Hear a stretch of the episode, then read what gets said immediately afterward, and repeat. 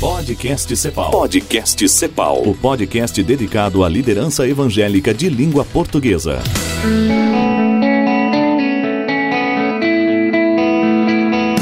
Muito bem-vindos ao podcast Cepal. Estamos aqui no Aquário de Ideias do 43º Encontro Cepal. Eu sou o Paulinho Estou aqui na companhia de Rodolfo do Team Street Brasil. É isso aí, estamos aí mais um podcast, uma alegria estar participando aqui. A gente está tendo experiência muito bacana, boas conversas e só gente boa conversando com a gente aqui, né? Só gente boa, quer dizer assim, a gente não sabe se todos que vão passar são, né? A gente vai descobrindo conforme. espero, espero ser um deles, né?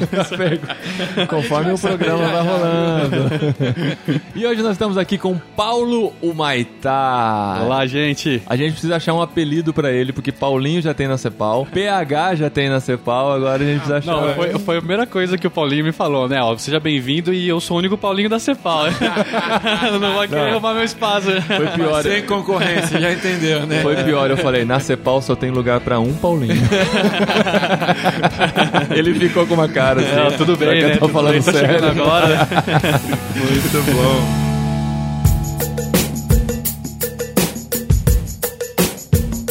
Paulo, você tá na Cepal e tá trazendo um conceito diferente pro que a Cepal já tem trabalhado nos últimos anos. Apesar de Exato. já ter namorado com a ideia há algum tempo, você vem para representar esse conceito, que assim, a gente tá aprendendo o que é, mas ele já falou que não usa mais esse termo, que é o Business as Mission, o BAM. Desenvolvimento aí. Isso, é. é no, no, Brasil é um termo novo, né? Chegou aqui há pouco tempo, uh, nos últimos anos só, mas globalmente isso já vem algumas décadas acontecendo, onde basicamente uh, se faz missões através de negócios, né? Principalmente em países mais fechados, onde é difícil acesso, difícil visto para missionários, é difícil a permanência no país. Então, negócios têm tido uma, uma tarefa cada vez mais abrangente no contexto missionário global, né? Quanto ao termo Business as Mission, é um termo que foi difundido muito por, por Lausanne, né? Eles têm papers, têm documentos sobre, sobre isso. É um termo que foi criado pelo Matt Tunehag, que é um dos idealizadores uh, de Lausanne também. E cada vez mais surgem termos novos, né? Então, uhum. o ser humano sabe como que é. Ele gosta de definir. fim aí. Ele nunca de gosta da definição do outro. É, é impressionante, assim. Aí sai movimentos, tem uma que coisa dar uma melhoradinha sempre, né? É, uhum. então tem, tem vários movimentos hoje, assim. Mas por que, que você não gosta, particularmente, do Business as Mission? Desculpa, eu podia falar que você não gosta? Era segredo. qual que é essa melhoradinha aí? Você me entregou agora, hein, Paulinho? É, qual que é? É, não, não, eu, pra mim não tem um certo e um errado, né? O que acontece com o Business as Mission né? Porque com o termo, hoje tem fundos de investimento, investidores, né, para você alavancar recursos para uma empresa. Já que é uma empresa, ela vai ter retorno. Então muitos investidores não, não gostam do termo missions, né? Porque relaciona algo com missões e isso, isso pode, pode restringir o, tanto a ética como a política dos países, é, restringe um pouco. Então tem essa, essa restrição aí. E o que, que você prefere no lugar de missions para apresentar para os investidores? Olha, isso é uma boa pergunta. Ainda não tenho uma conclusão nesse sentido. A, a OMF, que é uma das principais agências do mundo, ela usa Missional Business. Mission of? É, é ela usa... On. Uh, não, desculpa, eu não entendi a, palavra do meio. Uh, missional. Missional, missional. Business. É, missional, ah, business. missional Business. Mas usa tem o mission na, na, palavra também. Tem também. Tem uma outra organização que usa Business for Blessing. Business né? for Negócios blessing. para abençoar. Uhum. Ou Business for Transformation. Business for Transformation, que é derivado já dentro do, do BEM. Então tem toda essa complexidade aí acontecendo, que é, de certa forma, ruim, né? Porque você tem muitos termos e às vezes confunde bastante. Aí você não sabe nem o que você é mais. Aí né? você não sabe o que você é mais, aí você vai explicar para o missionário, vai explicar para o pastor da igreja, para o empresário. Hum, fala, cada um é um termo um diferente. Vários nomes, uma liquidificador. Uhum. Mas o, o, mais importante de tudo isso, Paulinho e Rodolfo, é que Deus tem levantado, Deus tem chamado empreendedores do mundo todo, de uhum. vários lugares uh, do mundo, para entrarem na, na, grande comissão também. É, eu entendo que por muitas, muitos anos a igreja viu, viu o empresário como uma fonte de recurso, né? como um doador. Falou, ó, pastor pode pregar sobre missões, o jovem pode ir para o campo, uhum. a, a, senhora lá pode uh, na, atuar na intercessão e o empresário é o doador. Né? Você pode participar da doação como da missão como doador. E isso foi a realidade dos empresários. De certa uhum. forma, a gente teve uma invejinha assim, né? É, vou ganhar muito dinheiro e vou fazer parte de missões mesmo é, assim, só, né? Só doando, né? Então, é business as mission ou negócio através de missões, ou missões através de negócios, é uma, uma oportunidade também para o empresário se envolver mais na missão, na prática, né? No, pra no gente, campo. Pra gente entender um pouco assim, essa abrangência. Ah, eu sou um profissional e eu quero entrar num num país para fazer missões, mas eu vou como profissional. Mas eu vou lá para trabalhar numa empresa que já existe, aí vou desenvolver o, o meu ministério. E aí eu tenho o empreendedor, cria os negócios em determinados países, para que através desses negócios também o evangelho chegue. Tem uma diferença entre esses dois? Primeiro não é, não é o ban. Não, primeiro é o, é o, tent maker, né? O fazedor, fazedor de tenda. De tenda. É, que a gente fala que é o job taker. Então ele vai para ele tem um emprego por alguém né? Uhum. Seja uma empresa gerenciada por princípios cristãos ou não, qualquer outra empresa do, do, país. O job maker, que seria um empresário que estabelece um negócio nesse outro país, é, o, é, o, é esse modelo uh, novo aqui no Brasil, né? Que a gente tá, e a gente tem dificuldade, inclusive, de encontrar modelos positivos, né? Casos de sucesso de empreendedores brasileiros que estão com as suas empresas de forma intencional e estratégica no campo. Mas não são só em países fechados. Não, Pode ser em qualquer Pode ser lugar. até no Brasil. Pode ser até no Brasil. Como que funciona isso? Funcionaria isso no Brasil? Como é, que a gente no, encara? No Brasil a gente tem alguns projetos, principalmente com relação a, ao resgate e inclusão social de refugiados sírios, né? Então, o que a gente chama de empregabilidade intencional, que é uma estratégia, vamos dizer, seria o nome da estratégia missionária para uma empresa local. Quanto termo complicado. É, é muito termo, é. tem um MBA só de nomes, assim. É, Precisamos elaborar um curso desse aí. É. E, então, tem, tem muitas pessoas com dificuldade em encontrar empregos e que são de grupos é, não alcançados, né? Então, você pegar aquela lista do, dos sete grupos não alcançados no Brasil, do Ronaldo Lidório e de vários a gente vê lá a comunidade surda, com 1% da população surda de milhões uhum, é, uhum. que se declaram é, crentes em Cristo Jesus. Hoje tem uma ideia muito bacana no Canadá, por exemplo, tem um restaurante que ele é de um indiano que ele contratou uh, surdos para ser os, os garçons. Imagina você com a sua esposa lá, você pega o um menu e tá toda os sinais, né, linguagem de sinais, como pedir um refrigerante ou uma comida, você tem uma experiência diferente. E você dá a oportunidade de estar próximo de uma comunidade que não tem acesso a trabalho de uma forma tão fácil. E nesse, nesse, nesse, nessa oportunidade, nesse contexto corporativo, você acaba tendo a oportunidade de desenvolver relacionamento com surdos, que a gente não tem de uma forma tão natural. Ou se fossem refugiados sírios, com os refugiados. É, a gente teve um caso, puder contar um testemunho aqui já. À vontade, é, é o que, favor, é o que é brilhante. É a melhor parte. É, a gente teve um caso de uma empresa no Brasil de, de braceletes que elas contrataram, são duas sócias da minha igreja, inclusive inclusive. Uhum. A gente é... conheceu lá no Vocari, né? Isso, elas estavam vendendo braceletes no Vocari e elas contrataram uma refugiada síria. E durante meses essa refugiada foi na casa delas para pegar material, entregar os braceletes prontos, pegar uh, os semi-acabados e tal. Isso uhum. começou a desenvolver uma amizade é, muito, muito legal entre elas, até que ela aceitou o convite de ir na nossa cantata de Natal, no final do ano agora, em dezembro. E depois do culto, ela falou: Olha, foi.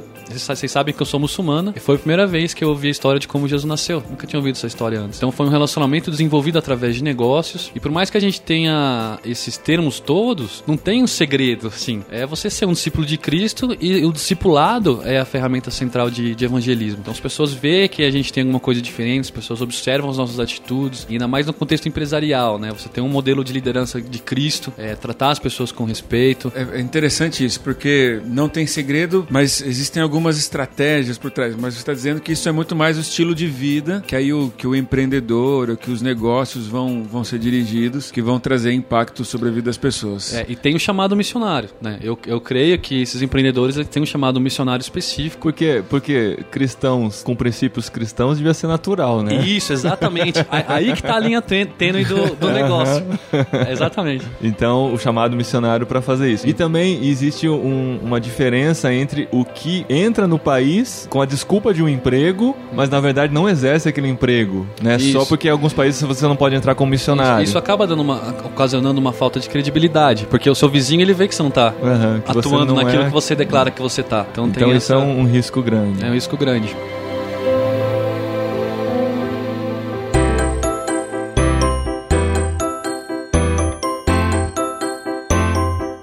E eu, eu falei do chamado porque quando eu recebi esse chamado, eu tava numa situação assim, eu sempre fui super fissurado, idolatrava a minha carreira. Eu tenho um plano até hoje escrito de 10 páginas. É mesmo? Sério. Uau. Que com carreira? autoavaliações, de economista, né? De é. economista, empresa. Você tem quantos anos, Paulo? Tenho 28. 28 anos. E eu, tinha, e eu planejei. planejamento aí ou não? Tem muitos Porque o Paulinho, números. ele é o cara dos números. É mesmo? Eu, eu, vou te mandar por e-mail. Sabe planos de números aqui. Pode é, é, não, mas é sério. É coisa de velho, cara. Você começa a decorar data Você sabe o ano que você fez tal coisa. Não, eu tinha, eu tinha estratégias escritas e, e tudo planejado no que eu ia fazer até depois de aposentado. É Era uma coisa mesmo? assim, Rapaz. fissurante. E eu tinha muita dificuldade de entregar isso pra Deus, assim. Uma coisa, não, Deus, deixa que eu- a minha carreira eu tomo conta aqui, o resto o senhor cuida, né? E, e Só eu- me abençoa pra fazer direitinho. só me abençoou pra fazer. e eu, eu tava numa crescente muito grande ah, na minha carreira. E Uhum. eu tava indo pros Estados Unidos direto, meu chefe era americano na época, tinha negócios lá. E eu fui num evento chamado Passion, no, no Texas. E num sermão do Francis Chan, Deus falou claramente comigo assim: Olha, filho, foi por isso que eu te trouxe aqui e você vai fazer missões através de negócios. Então foi um chamado Uau. missionário específico, né? Pra missões e o como a partir de negócios, né? Uhum. E eu não sabia nada desses termos, nunca tinha ouvido falar de business as mission, demorei alguns meses ainda pra. Pra, pra entender os termos, né? É, demorei um ano pra entender o chamado. Ah, tá. É. Mas e aí, qual- como é que foi a- esse encaminhamento aí a partir de você com sua carreira toda planejada pra se envolver com missões? Eu tive que orar, né? Tive que orar. Aquele eu, eu- incômodo. Eu, creio, eu creio que oração é a chave de, de, de bastante coisa, né? Pra não falar de tudo, mas Deus me fez tomar algumas decisões. E, e a gente vê exemplos na Bíblia isso, né? A pessoa recebe o chamado, depois ela passa por alguma prova ou tem que tomar alguma decisão muito difícil. E o meu próximo passo de carreira era morar nos Estados Unidos como expatriado, né? Então eu morava em Curitiba na época, que eu recebi o chamado, e o meu chefe me convidou pra mudar para os Estados Unidos, pra fazer o que eu fazia em Curitiba, só que de lá. Eu já tinha uma responsabilidade a nível ah, Américas. Pra E- um jovem, o que Pô, eu, carreira eu- eu tinha promissora, 26, né? 25, 26 anos na época, isso foi em 2014. Recente, cara. É, bem, é bem recente. recente, faz, faz dois anos e pouquinho. E daí, isso foi sim, dois meses depois do chamado, nessa, nesse chamado dos Estados Unidos do Passion. Na mesma semana, ou na semana seguinte, eu recebi uma proposta para mudar para São Paulo, para fazer parte de um time, começar numa nova, uma nova área lá de business development, ah, de novos negócios para a área de, de biocombustíveis, que é a área que eu atuava até ano passado. E, como eu já entreguei, né, é, não fui morar nos Estados Unidos e Aham. foi uma decisão muito difícil. Foi a decisão mais difícil da minha vida. Minha mãe achava que eu devia ir, meu pai achava que eu devia ficar, meus amigos achavam uma coisa, outra parte dos amigos achava outra coisa. Fazia as análises gráficas, ah, quantitativas, qualitativas, empatava. Era uma coisa absurda. Aí eu falei, o que, que resta fazer? Eu falei, eu vou orar, né? Olha só. Vou, vou orar, é o que sobrou, né? Talvez devia ter feito isso no começo, mas tudo bem. E, e daí eu senti claramente, Deus me levou para 1 Coríntios 1, onde fala que a loucura de Deus é mais sábia que a, que a sabedoria dos homens, né? E para mim era loucura eu ficar no Brasil, né? Então eu entendi que era para optar pela loucura e veio uma paz muito grande. Acabei rejeitando a proposta para ir para os Estados Unidos e me mudei para São Paulo. É, Isso foi em agosto de 2014 e eu entendo hoje que não foi uma decisão só profissional, mas principalmente uma decisão ministerial. Porque em São Paulo eu conheci o curso Perspectivas, foi assim super mo- mobilizante para mim. É, conheci a igreja presbiteriana de Pinheiros, que é uma igreja super missionária, que o curso estava sendo lá, então eu acabei frequentando lá e, e sou membro lá até hoje. E em São Paulo conheci a questão do Vocari, conheci um pastor que me falou do Business as Mission. Então tudo começou a fazer sentido no chamado, né? Que até então eu não tinha a menor ideia do que Deus estava me chamando para fazer. Então por isso que eu disse que demorou um ano aí para eu, pra eu entender todo esse chamado, né? E o que é legal é que sim, você está falando do Vocari, e no Vocari você apresentou um projeto nessa área, não é? Pois é, no Vocari do ano No- passado, no né? no, no Voctalk, primeiro, no isso, primeiro em Voctalk. 2015. Isso. Era uma empresa de, de moda com o objetivo intencional de contratar refugiados sírios, né? É uma empresa que a gente tá pivotando, né? Termo empreendedor aí, a gente tá Que que é reformulando aí várias Ah. vezes o conceito, mudando as estratégias. E a gente tá em passos largos aí hoje, depois de um ano e pouco. Hoje, é- hoje você tem desenvolvido esse, esse projeto, Esse está em andamento. Também. É. O, que, o que aconteceu, né? Depois de tudo isso, assim. Hoje eu tô à frente de uma aceleradora de negócios. Então, a aceleradora, ela. Porque é, o que, que a gente percebia no PEN, né? O PEN é Profissionais de Empresas em Missão. A gente tem sido convidado para falar em igrejas, conferências missionárias sobre essa visão de missões através de negócios. Peraí, vamos explicar. O que que é esse PEN? É uma É, organização? não, o PEN, o PEN é um departamento dentro da MTB. A MTB. É, da MTB. Tá, então Então, você tá a totalmente função- ligado à MTB também por causa de- do PEN. Isso, do Você faz PEN. parte o- desse departamento. Faço parte do departamento. O Sérgio Sakata é o coordenador, né? Eu faço parte do, do time dele aí. E a gente estava disseminando o conceito e quando a gente vinha com as partes práticas, ah, mas tem uma empresa ban no Paquistão, tem uma empresa ban na China e tal, é, falta um pouco de, de materialidade nisso, né? Então Deus falou, pô, então abre essa aceleradora aí. Então na aceleradora a gente está coletando ideias, coletando startups, empresas existentes de empreendedores que são chamados para isso e desenvolvendo o negócio deles, acelerando, a gente usa o termo co-empreendendo com eles por um período de tempo para deixar a empresa mais sustentável, economicamente, financeiramente, ambientalmente, e implementar o projeto missionário dentro desse contexto corporativo. Como é que vocês fazem isso? A gente ainda não sabe. a gente tá aprendendo como. É, é metodologia Waze. a gente vai aprendendo conforme for fazendo. Aham. O que a gente- a gente quer lançar, na verdade, até comentei com o Rodrigo Gomes do Vocari ontem, que a gente quer lançar a aceleradora oficialmente no no, Vocário do ano que vem, em abril de 2017. Ah, é o projeto ainda que está. É um projeto em, em, em, execução. A gente está, ao mesmo tempo que criando, desenvolvendo todos os processos da aceleradora, de gestão de projetos, programa de aceleração, o que a gente vai fazer, o que a gente não vai, mentorias. Então, ao mesmo tempo, a gente está também desenvolvendo essas startups. Para a gente chegar em abril do ano que vem com algum, alguns modelos, casos positivos, e a gente poder falar para a comunidade missionária brasileira, para a comunidade empreendedora brasileira, falou: ó, a gente conseguiu juntar as duas coisas no modelo Tupiniquim, com empre uhum. empreendedores brasileiros, talvez até mesmo transculturalmente falando, com os refugiados aqui no Brasil e outras oportunidades que a gente tem, para chegar em abril preparado daqui aí 11 meses, né? E você vê no Brasil é, empreendedores, empresários dispostos a fazer esse tipo de, de investimento? Eu vejo se muito... envolver nesse negócio? Essa é uma ótima pergunta, porque eu vejo muito mais jovens. Eu, eu creio que Deus tem levantado essa nova geração para executar esses projetos e o pessoal mais sênior, vamos dizer assim, né, o pessoal mais velho, como mentores, como incentivadores, talvez até como investidores é, desses projetos. A gente tem hoje um, um grande mentor, porque na aceleradora, como a gente está com um pé na missão e um pé no empreendedorismo, a gente tem que juntar esses dois mundos, né? Uhum. Que eles são uhum. bem distantes. Então a gente tem mentores de negócios, como por exemplo Paulo Lali, que foi o, o, o, responsável por transformar as Havaianas no que elas são hoje. Então a gente toma café da manhã junto, ele ajuda a gente a posicionar a, a marca da, da startup que a gente está acelerando, ajuda a gente com conselhos, ele é, é coach de, de CEOs que hoje. Legal. Uau. Então um, um cara que é crente, tem esse coração missionário.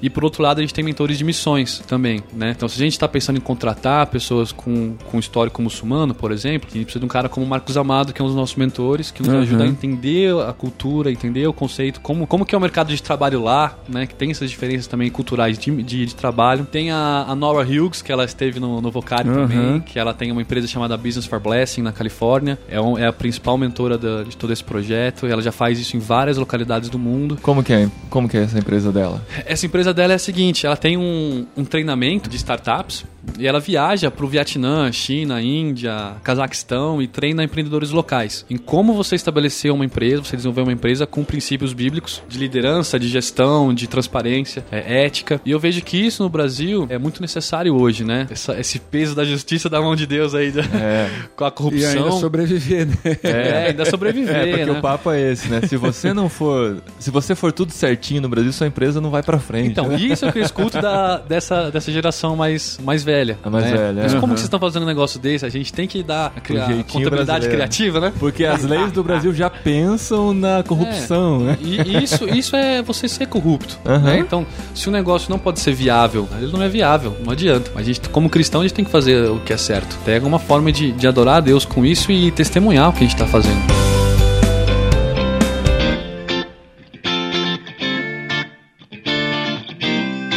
Essa tensão que você comentou, né? É, que vocês têm os mentores dos dois lados, né? O mentor do negócio em si e o mentor do objetivo missional da empresa. Porque a empresa, se ela é uma empresa, ela tem que cobrir o seu objetivo, né? Cumprir isso. o que é ter lucro, quer, ter lucro. quer expandir, isso, quer isso. crescer, uhum. mas ao mesmo tempo não pode de maneira nenhuma perder a sua identidade missional. Essa tensão, esse equilíbrio, precisa ter muito zelo para você não perder um dos dois é. pontos, né? É, e é o maior desafio de uma empresa business as mission, né? De uma empresa missional hoje em dia, porque você também não pode tomar as decisões só pelo aspecto financeiro, do impacto financeiro da, da, da decisão, mas também não pode esquecer que tem o chamado missionário e essa é a razão de existência da, da empresa também. O, o Matt Stunnerhag, ele comentou uma coisa muito interessante, porque daí quando você tem uma, uma, uma empresa, isso tem acontecido na, na CEPAL, a pessoa chega para você, tá, mas está trabalhando com empresas e, e a sua missão, e o seu ministério, qual que é? Uhum. Que, qual que é o tempo que sobra, né, pra você fazer? fazer ministério. É a mesma coisa que o pessoal fala assim, ó, ah, você é pastor, mas além disso você trabalha também? É, é, é tipo isso, é, ótimo exemplo. Já ouvi muito isso. Pois é. E, e daí, o, o Metz falou um exemplo muito interessante de Sebastian Bach, aquele pianista, né? Então que Bach, ele colocava Deus na, nas músicas e tal, e, e o piano, para ele, era, era um instrumento de adoração, era a, a forma com que ele adorava Deus tocando, né? O, o negócio é, é a mesma coisa pro empreendedor. O piano não era uma distração para bar, assim como o negócio não é uma distração pro empreendedor, porque o empreendedor tem essa vocação. É isso que ele sabe fazer, é isso que ele faz, uhum. gerir uma empresa e tal. Então isso, e através disso ele pode fazer missões também. É, Muito legal, então essa que é a pegada de, de missões uh, pro meio de negócios. Tem, tem até um blog, vou aproveitar para divulgar aqui, e o pessoal tem procurado no Google e, e eu tenho recebido e-mails de gente do mundo, do mundo não, mas do Brasil todo, chama negóciosemissões.com.br. Então lá eu, eu e o Sérgio uh, do PEN, a gente tem compartilhado um pouco do que Deus tem feito nas nossas vidas. Eu tenho falado da aceleradora, das, das oportunidades que Deus tem, tem dado pra gente, que tem acontecido, e os nossos desafios também. E uma galera é, tem achado a gente no Google e tal, procurando sobre aceleradora cristã, aceleradora em missões. Então eu, eu acredito assim que existe um certo momentum aqui no Brasil pra gente liderar esse processo, inclusive globalmente, de uma forma mais, mais intencional. Negócios e missões ou em missões? Emissões. Emissões. Emissões, negócios e missões.com.br. Muito bom. Muito bom. A gente gravou um podcast irmãos.com também há algum tempo, algum tempo, pouco tempo atrás, sobre profissionais em missões. Então, quem quiser conhecer, pode acessar lá. Só gente boa, viu? Só gente Pessoal boa. aí, é. tudo, parça, tudo parça do, do Paulo. É legal, Paulo. Bom ter você na Cepal pensando nisso. É, eu vou transformar a minha empresa em missões só pra você poder me ajudar. Oh, vou ser acelerado lá com a fazer uma gente. aceleração. É. acelerada. Eu acho muito importante também você falar da, da Cepal, porque a Cepal ela, ela sempre tem essa característica pioneira, né? Tá no DNA da, da Cepal. E a Cepal abraçou esse projeto, assim, tem, tem ajudado muito a gente e tem dado essa oportunidade aí. Falou, pô, eu sou economista, tenho uma aceleradora, tô fazendo eh, coisas empreendedoras e sou missionário de uma agência, né? Então isso é, é uma quebra de paradigmas muito grande. Você tinha a sua profissão, uma carreira promissora, você abriu mão disso, você hoje é missionário, você é um missionário empreendedor, você gera o seu, seu recurso, seu sustento. Como é que ficou isso na sua, na sua vida, sendo que você sempre pegar foi eu. tão planejado, sempre teve um cronograma perfeito até a aposentadoria, aí vem para uma vida de missões e isso É, tudo isso- joga pro isso ar, foi né, motivo cara? de altas crises, né? Você imagina. Ah, sei. É, eu- nesses últimos anos eu pude juntar algumas reservas. A minha ideia é provar o modelo empreendedor, até para a comunidade missionária, né? Não- talvez não, não faria sentido, pelo menos eu não, não tentar provar o modelo empreendedor como sendo autossustentável. Eu estou investindo as minhas próprias ah, reservas em- em- nisso aí. Uma hora elas vão acabar, mas a oração que eu tenho feito é, é a seguinte: minha, minha vida é completamente